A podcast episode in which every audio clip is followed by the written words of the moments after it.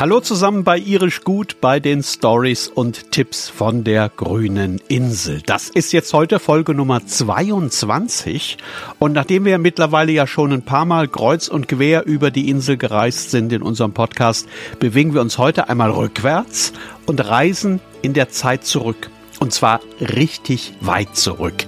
Bis in die Ära der ersten Siedlungen auf der Insel, die es in Irland seit mindestens der Steinzeit gab und aus denen sich dann nach und nach eine Art Zeitalter der Hochkönige entwickelt hat. Das klingt jetzt vielleicht erst einmal sehr theoretisch, aber wer schon mal in Irland unterwegs war, der weiß, den Überresten dieses lange, lange, lange vergangenen Zeitalters, denen begegnet man bei einer Reise in Irland und Nordirland gewissermaßen auf Schritt und Tritt, weil die nämlich überall herumstehen und liegen. Also zum Beispiel die Reste uralter Befestigungen oder diese berühmten Steinkreise und die Hügel in der Landschaft, die gar keine Hügel sind, sondern Gräber, die manchmal 5000 Jahre alt sind. Also, das wird sehr, sehr spannend heute bei Irisch Gut. Und jetzt geht's los. Irisch Gut. Stories und Tipps von der grünen Insel. Heute mit einer Reise in die irische Vergangenheit, in das Zeitalter der Hochkönige und noch ein bisschen weiter zurück.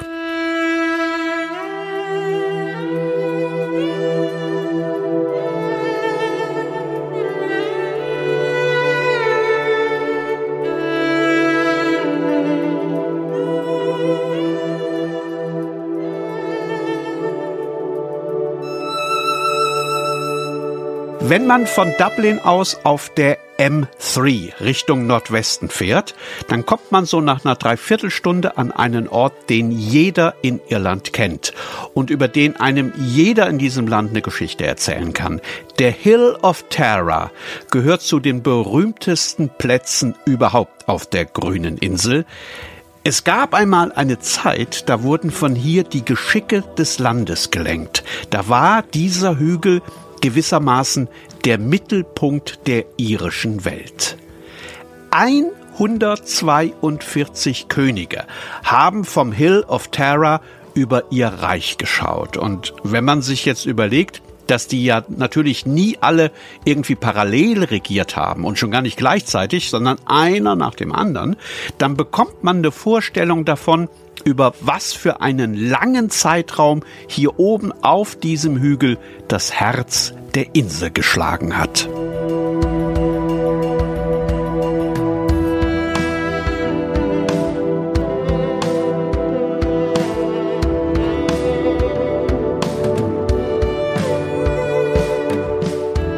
Jetzt müssen wir schnell noch ein paar Dinge klären, bevor der falsche Eindruck entsteht. Also wir nennen diese Herrscher heute Könige und die noch mächtigeren, die nennen wir Hochkönige. Sie selbst aber haben sich, nach allem, was man weiß, nicht so genannt. Der Hill of Terror war schon in der Steinzeit besiedelt. So alt ist das große Hügelgrab, das man dort entdeckt hat. Aber wir reden jetzt hier erst einmal von einer Zeitspanne von der Eisenzeit bis ins frühe Mittelalter. Also von so etwa 400 vor Christi bis 1200 nach Christi Geburt über einen Zeitraum von etwa 1600 Jahren, Pi mal Daumen. Und in mindestens 1500 Jahren davon war hier oben nicht wirklich viel los. Also hier stand keine mächtige Burg. Hier wehten auch keine königlichen Fahnen im Wind. Es gab keine Herolde, die in die Fanfaren tröteten, wenn seine Majestät zur Jagd ritt. Das alles gab's damals noch nicht. Das war alles viel bescheidener, das war alles viel einfacher und auch wenn wir nicht wirklich wissen können, wie genau die Hochkönige und Könige hier oben auf dem Hill of Terror mit ihren Familien und Clans gelebt haben, so wissen wir doch, dass sie damals die mächtigsten Männer in ganz Irland gewesen sein müssen.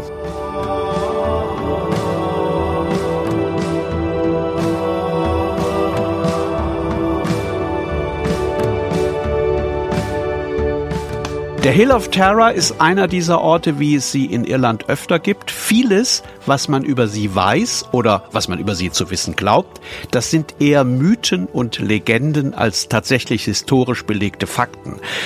Was natürlich toll ist, wenn man hier vorbeischaut und ein bisschen Fantasie hat. Dann kann man sich hier oben nämlich in die Sonne setzen, sich den Wind um die Nase wehen lassen und so ein bisschen hineinhorchen in die Vergangenheit. Und wenn man so ein klein wenig Gespür für diese Dinge hat, dann ist das so wie in einem dieser Filme, in denen Besucher an solchen Orten plötzlich in eine andere Zeit zurückfallen. Nur dass ihr natürlich eine Stunde später wieder völlig unversehrt zurück zu eurem Mietwagen schlendern könnt. Es ist auch eigentlich überhaupt nicht wichtig, dass man gar nicht so viel sehen kann auf dem Hill of Terror. Also das sind so ein paar grasüberwucherte, kreisförmige Erhebungen, ein großes Hügelgrab ist zu sehen, aber viel mehr dann auch nicht, was dem Zauber dieses Ortes aber völlig egal ist.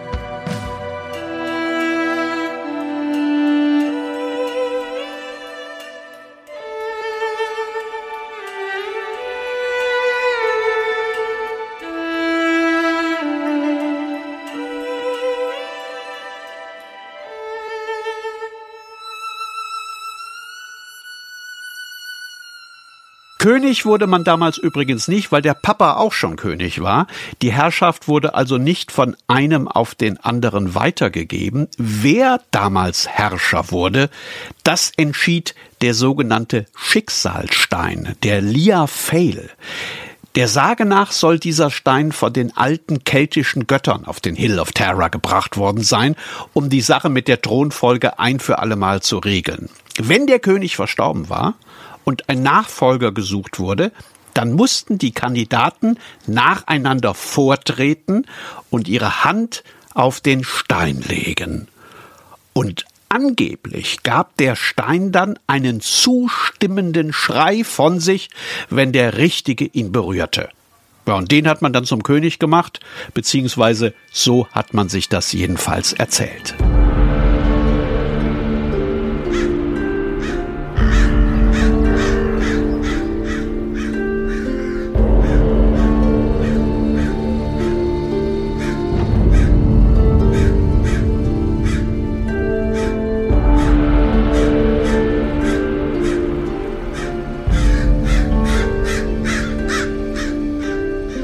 Der nächste Ort, an dem wir vorbeischauen, ist ein ganz besonderer.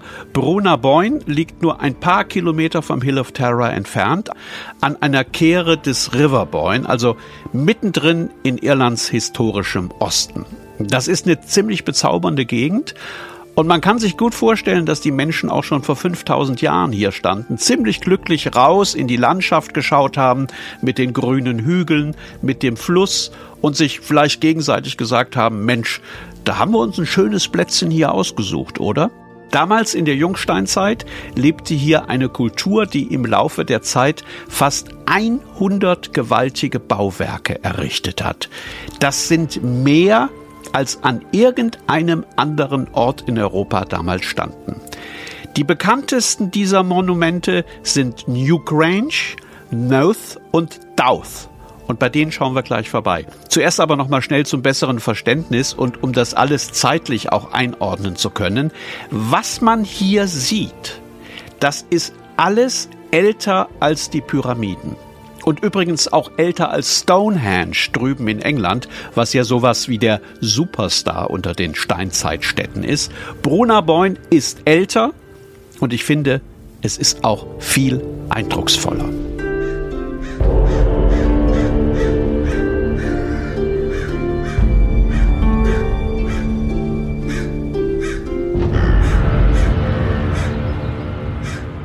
Fangen wir in New Grange an. Das liegt auf seiner grünen Wiese wie ein UFO, dem der Treibstoff ausgegangen ist und das deswegen notlanden musste. Das Ding ist riesig, 90 Meter Durchmesser und in der Mitte etwa 13 Meter hoch. Was ist das für ein Bau? Man weiß heute, dass die Toten in solchen Monumenten bestattet wurden. Man vermutet aber auch, dass diese Monumente viel mehr waren als nur Grabstätten, dass die Leute sich hier damals an bestimmten Tagen im Jahr getroffen haben, um Sonne, Mond und Sterne zu beobachten, dass sie wahrscheinlich an diesen Orten versucht haben, Kontakt zu ihren Vorfahren aufzunehmen und vielleicht auch in die Zukunft zu schauen, dass New Grange möglicherweise ein Tempel war, in dem die alten Götter verehrt und angebetet wurden.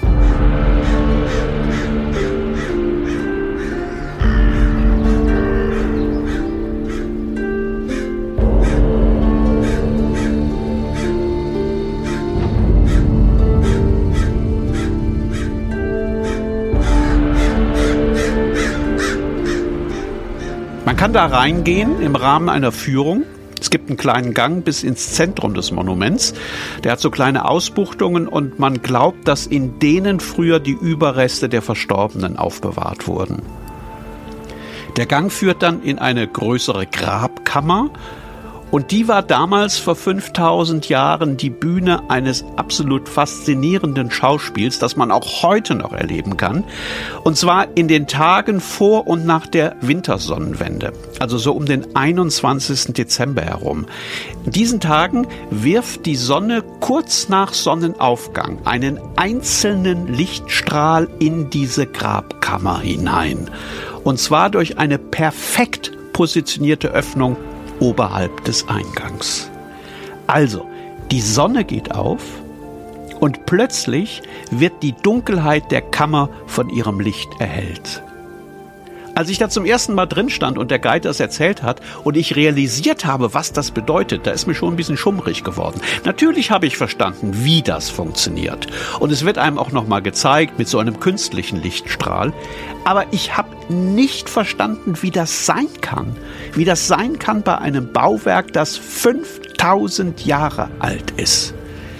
Anschließend bin ich rausgegangen, habe ich draußen auf die grüne Wiese gesetzt und dann habe ich rübergeschaut zu diesem UFO und mir die Fragen gestellt, die sich vor und nach mir wahrscheinlich tausende andere gestellt haben.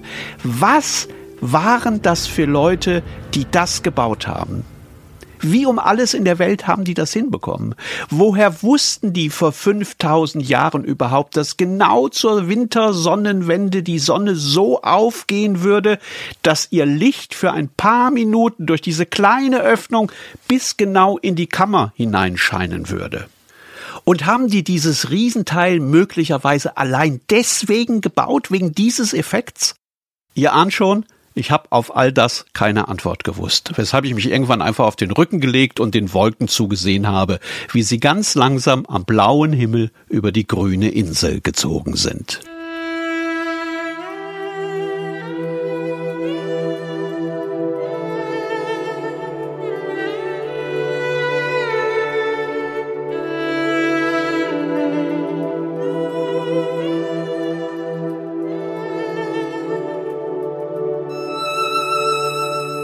Die berühmtesten beiden anderen Monumente in Brunnerboyne sind Noth und Douth.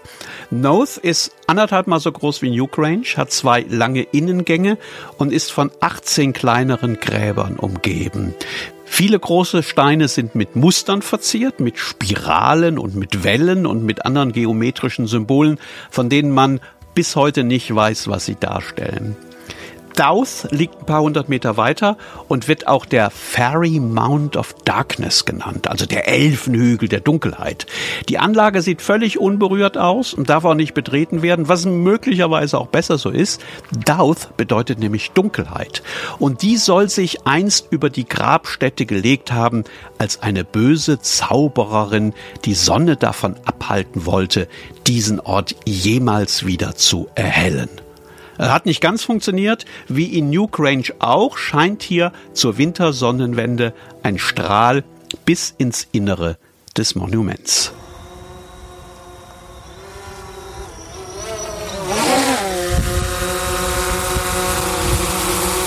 Vor ein paar Jahren hat ein Mann namens Anthony Murphy in Brunnerboyne übrigens eine weitere Anlage aus der Steinzeit entdeckt. Mr. Murphy hatte sich eine neue Drohne gekauft und wollte die an einem heißen Sommerabend ein bisschen fliegen lassen. Hat er gemacht, hat das kleine Ding auch ein paar Fotos schießen lassen und ein paar kurze Videos aufgenommen. Und als er sich das alles abends am Computer angeschaut hat, da hat er auf einem Feld zwei große ineinander liegende Kreise entdeckt. What the hell is this? Und was war das?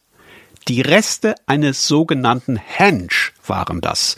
Das war ein prähistorischer Versammlungsplatz, wahrscheinlich um die viereinhalbtausend Jahre alt, mindestens. Das haben Archäologen Mr. Murphy jedenfalls erklärt, als er denen seine Aufnahme gezeigt hat. Diese Kreise waren riesig. Die hatten einen Durchmesser von etwa 150 Metern. Und weshalb hat man die jetzt plötzlich gesehen? Also wahrscheinlich war das so, dass die Leute damals in der Steinzeit um ihre Siedlung herum eine Palisade aus Baumstämmen gebaut haben. Das Holz ist natürlich längst zerbröselt, aber in den Löchern, in denen die Pfähle gesteckt haben, da ist der Boden bis heute ein ganz wenig nährstoffreicher als der Boden drumherum. Und deswegen hat der Boden da auch einen klein wenig anderen Farbton. Das kann man normalerweise nicht sehen, nicht erkennen, weil es aber in diesem Sommer ungewöhnlich heiß war in Irland und das Feld komplett ausgetrocknet war. Deswegen hat die neue Drohne von Mr. Murphy das von oben entdeckt.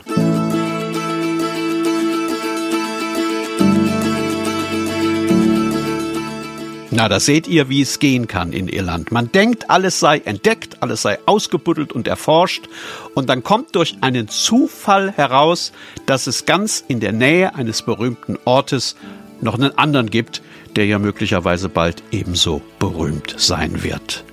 Also, wenn ihr auf der grünen Insel unterwegs seid, haltet die Augen offen.